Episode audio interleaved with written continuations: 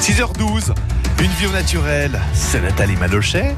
Une balade au quotidien dans un secteur différent du département de l'Isère à la rencontre de personnes qui ont décidé de changer de vie. C'est ce que l'on fait ensemble depuis septembre dernier. Et depuis le déconfinement, Nathalie, euh, vous prenez des nouvelles de toutes ces personnes afin de décrire cette période si particulière. Aujourd'hui, partons en montagne. Vous nous emmenez à Champs-Rousse. À Champs-Rousse, oui, Christophe pourrait retrouver Jonathan Perret, la trentaine, un homme qui a un parcours vraiment hors du commun. Aujourd'hui, il travaille au déneigement sur la commune de Champs-Rousse. Il passe parallèlement son diplôme d'accompagnateur montagne avec une spécialisation ornithologie et géologie. Auparavant, Jonathan a été guide touristique en Scandinavie, rien que ça. Retour un peu plus de deux mois en arrière. Comment s'est passé pour lui cette période de confinement et déconfinement? On est resté un petit peu dans l'expectative quelques jours et puis finalement on nous a dit que à partir du mardi matin, on devait rester chez nous. Donc ça a été un petit peu la surprise, on savait pas comment ça allait se passer.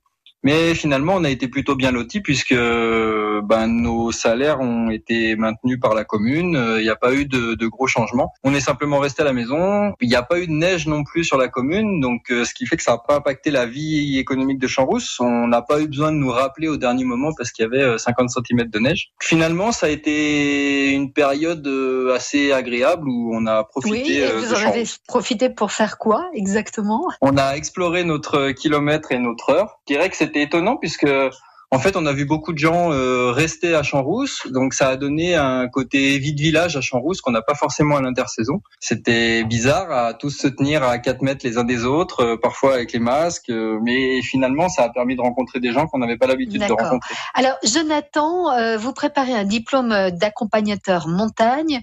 Vous deviez continuer à prendre des cours, je suppose. Hein Comment ça s'est passé exactement? Eh ben, ça s'est pas encore passé, si je peux dire. Ça a été repoussé. Euh, au courant mois de juillet.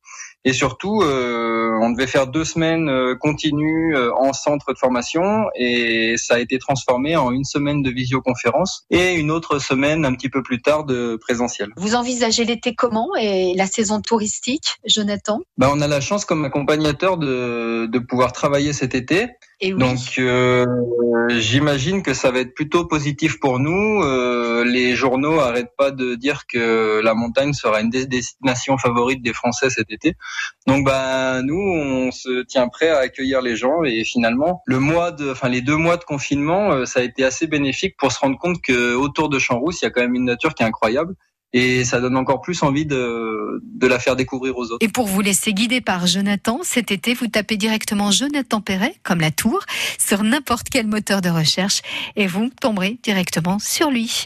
Une vie au naturel à retrouver dès à présent sur francebleu.fr. À demain, Christophe. À demain, Nathalie, où nous serons en pays mathésin avec Luce Tardieu à Chanteperrier. À Chante